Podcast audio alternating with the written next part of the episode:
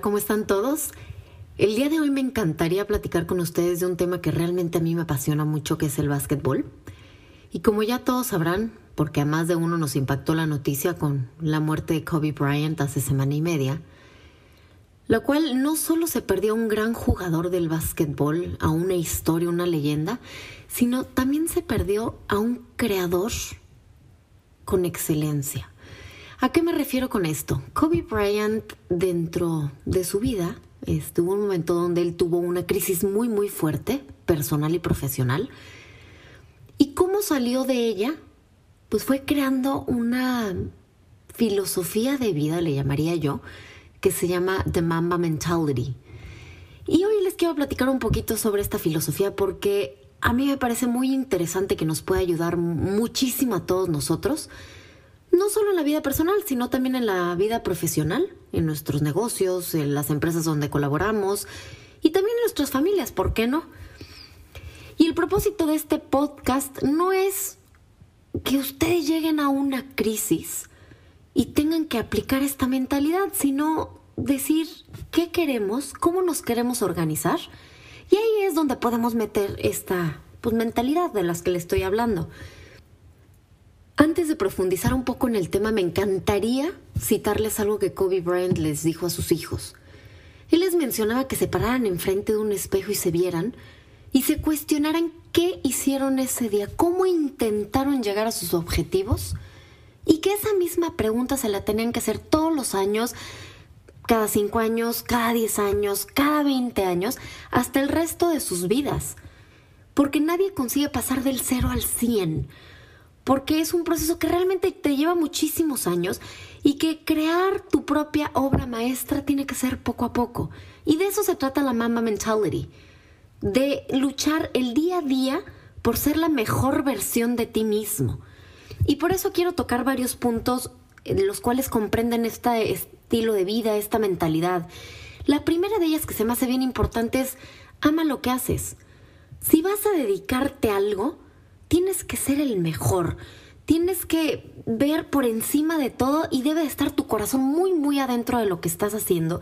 Y debes estar dispuesto a invertir todos los recursos que se requieran para lograr tus objetivos, porque es algo que realmente te apasiona. De igual manera, tienes que ser un eterno inconforme. ¿A qué me refiero con esto? Soy un poquito extraño, pero siempre tienes que cuestionar las cosas. Siempre que tiene que haber curiosidad en lo que haces y en los resultados de lo que haces. Decir, ¿por qué esto es así? ¿Por qué? ¿Por qué causa? ¿Cuál es el efecto? ¿Cómo lo puedo mejorar? Porque eso hace que encontremos la raíz de la situación y la podamos mejorar el día a día. Eso nos lleva a un término que a mí me encanta, que es la excelencia, que es bien difícil de llegar, pero la excelencia cuesta. Llegar a ese punto cuesta. Y me voy a regresar un poquito ahorita a Kobe Bryant y les voy a platicar que él, cuando era joven y, e iniciaba su carrera, y ya también siendo profesional lo hacía, pero él se iba a entrenar muy temprano por la mañana. Si él tenía una hora de entrenamiento a las 6 de la mañana, él llegaba a las 5 y se ponía a tirar y hasta que no lograra su objetivo del día, que en este caso él decía, yo tengo que encestar, ya cuando estaba en el área profesional, 800 canastas, no me voy. Entonces, para él era importante llegar a ese punto. Era una pasión. ¿Y a qué voy con esto? Nosotros tenemos que convertir lo que hacemos en una pasión y dedicarle todo el esfuerzo hasta que nos duela.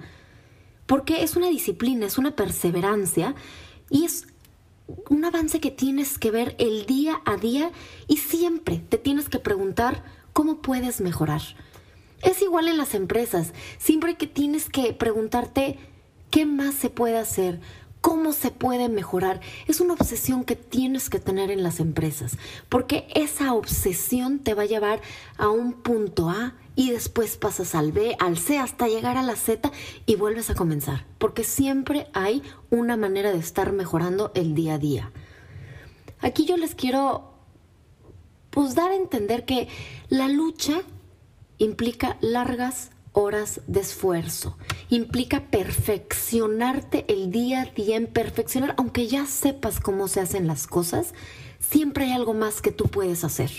Y esto solo se logra dedicándole muchas y muchas horas y planeando pues, cómo mejorar, cómo seguir adelante, cómo hacer las cosas de la mejor manera posible.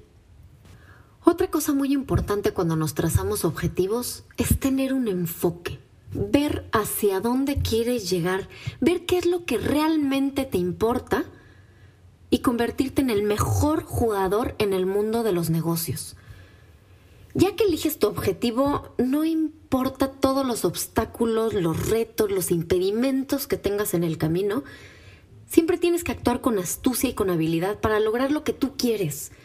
Nada te puede detener. Y esto es lo que hacía Kobe Bryant diferente. Él, por ejemplo, decía, si vas a jugar conmigo vas a ser el número uno, pero si juegas contra mí vas a ser el número dos. Su enfoque siempre fue ser el mejor. Y es lo que nosotros tenemos que hacer, ser lo mejor y no impedir que nada nos detenga para lograr nuestro objetivo. Porque tenemos que poner un foco, un punto de atención y caminar hasta allá trazar nuestro camino y no detenernos hasta llegar a él. Eso sí, los objetivos no se logran solo. En el básquetbol, un jugador no gana un partido, lo ganan cinco que están en la cancha y todos los que están en la banca. Entonces es lo mismo en la vida cotidiana, tienes que hacer equipo, Tienes que saber que cada uno tenemos un talento complementario, una habilidad, un conocimiento diferente a los demás y tenemos que aceptar esa diversidad que existe y complementarlas y todos juntos jugar bajo las mismas reglas. Algo que tenemos que aprender es a dejar ir. ¿Y a qué me refiero con esto?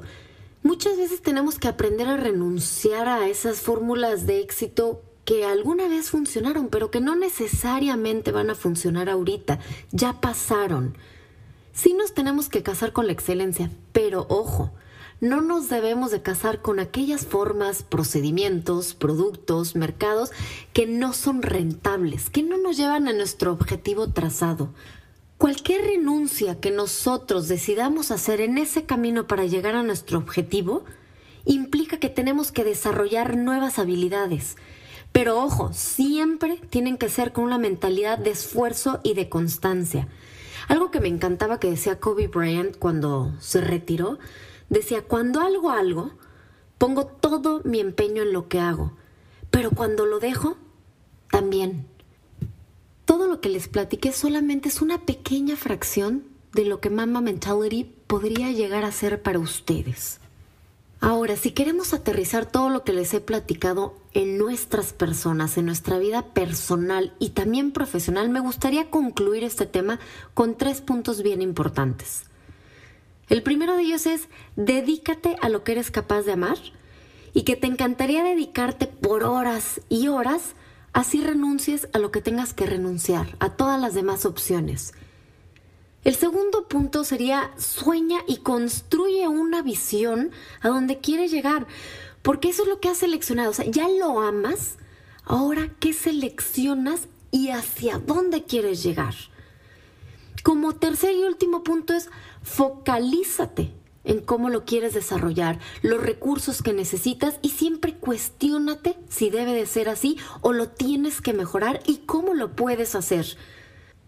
Pero es bien importante que dejes ir lo que tú consideras que ya no es parte de tu sueño. Se vale que en un principio tú pienses que eso es parte de tu sueño, parte de tus objetivos y en el camino te des cuenta que por ahí no va, que tienes que cambiar la manera de hacer las cosas para lograr tus objetivos. Todo lo que les he platicado sobre Mamba Mentality no es una fórmula, no es una receta, no es solo una actitud, es una forma de vida que la podemos aplicar en nuestra vida personal, en nuestra vida profesional, en nuestra vida empresarial.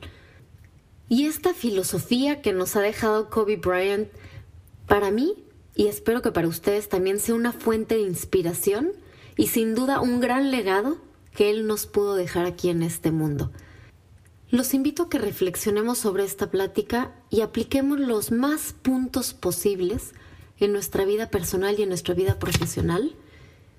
Y sin más por el momento yo me despido, fue un gusto tenerlos en este espacio y hasta la próxima.